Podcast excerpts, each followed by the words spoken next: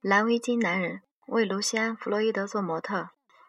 二零零三年十二月十九日，弗洛伊德又在马厩里画画了。天气已经非常冷了。我很喜欢在开放的空间里作画，觉得几乎具有一点英雄气概。但这么冷有点吃不消。我不喜欢过于艰苦，因为目前他的兴他的艺术兴趣在马的后半部分。我带来了米开朗基罗、梅西里达、卡拉瓦乔的。名画的复制品，《使徒保罗的重生》，这是艺术史上非常有名的从后面画马的作品。弗洛伊德从来没有见过该画的彩色复印品，他看了后认认为该画绝对是太精彩了。他特别喜欢画面中心人物展现人类和动物肢体混合的混合在一起的情形。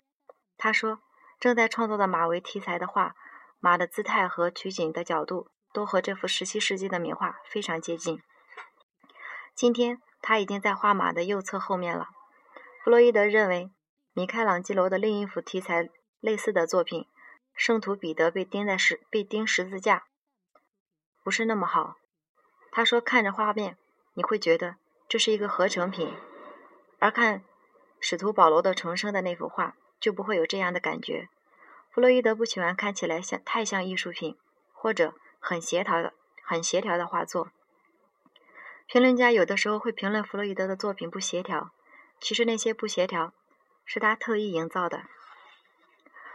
弗洛伊德通过马认识了安德鲁·帕克·鲍尔斯，其肖像画在画室里的另一边，进展的非常缓慢，但已经快，但已经快完成了。大约二十年前，弗洛伊德想画骑兵卫队的马厩里的马，安德鲁·帕克·鲍尔斯。是当时的卫队的军官，后来他成为了皇家骑兵队的总皇家骑兵队的指挥官。马厩里马厩里有一匹马，脾气非常暴烈，我是不允许他靠近他的。这匹马总是被关在马厩里。我认为这匹马与众不同，但是骑兵们说靠近它是不明智的举动。他甚至有一次咬了一个骑兵的下体，飞快飞快而又灵活地转动他的头。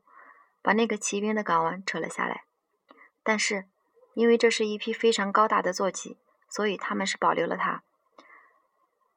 对于坏脾气的马，如果你持，如果你坚持不断的对它好，那它的脾气就只会被惹，被惹得太厉害的事才会发作。这个故事听起来像弗洛伊德当时对不允许去靠近这一危险的动物是有点不满的。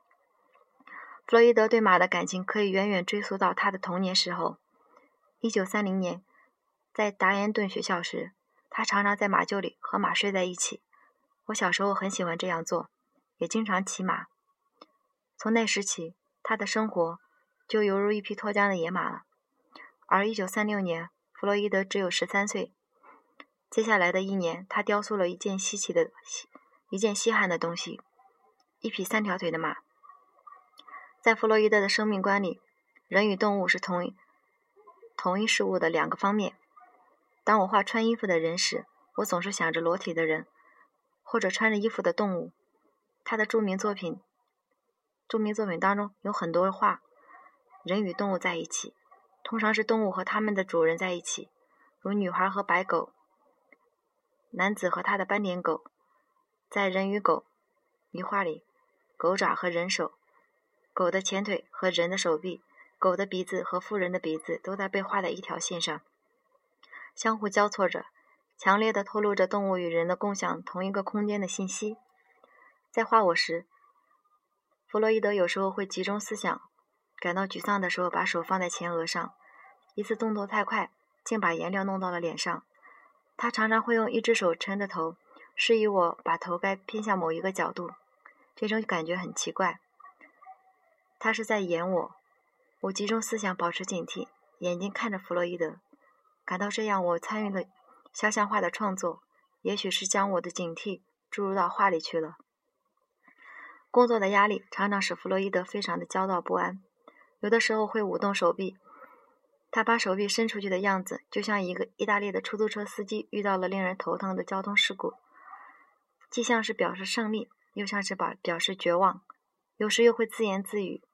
他集中思想的过程，一般是以他以以定定瞪视开始，然后是长长的叹息。他前后进退，有时一下子冲到画架前，有时候整个人突然从画架前又弹了出去，愁眉苦脸，半边嘴角耸拉着。有时他将画笔伸向画布的样子，又像一个人要去碰一件很烫或者带电的东西。各种不同的颜料在不断的，但又以慢极慢的速度被涂抹到画布上去。在一次休息的时候，我问弗洛伊德，在他看来，看来。绘画创作中的哪一个步骤是最困难的？他的回答非常出乎我的意料。他说：“有一点，我从来没有完全完全适应过，那就是我的感觉每一天都不一样。虽然我试着通过保持不停的工作来控制它，但还是觉得每一天都有如都如此的不同。我有的时候甚至我的作品中是否有一件真正的成功的？几年以前画我的母亲的时候，我情绪。”情绪很低，经常会感到悲伤。在那段时间以前和以后，我都从来没有那样强烈的悲伤过。我画他的衣服上的佩佩斯利花朵图案，我记得自己一直在担心，是否会把我的悲伤也融入进佩斯利佩斯利图案的形状里去。我想那形状可能是我受到了我的情绪的影响。这里我只能告诉你，天马行空、乱想一气、乱想一时的情形。我对弗洛伊德说：“我认为实际上每一天确实是不同的。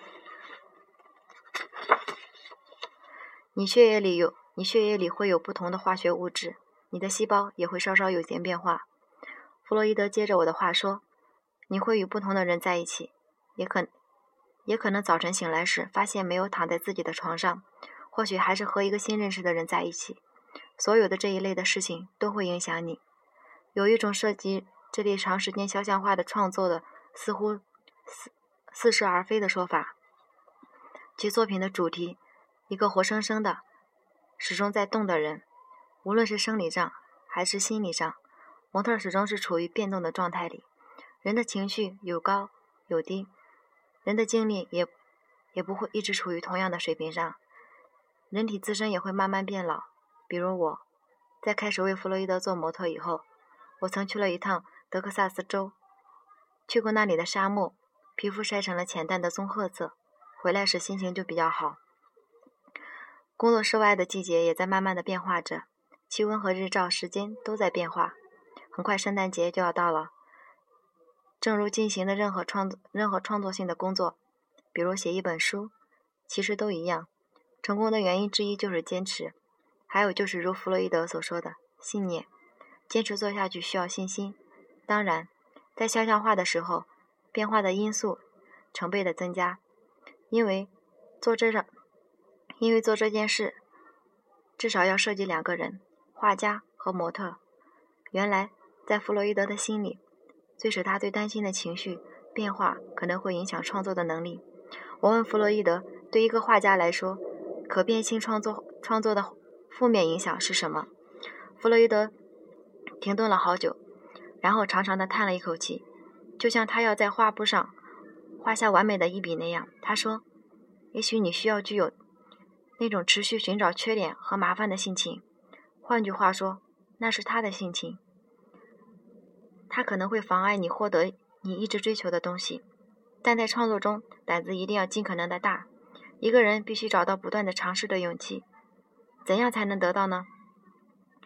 不要一直用一种乏味和……”和可预见的方式创作。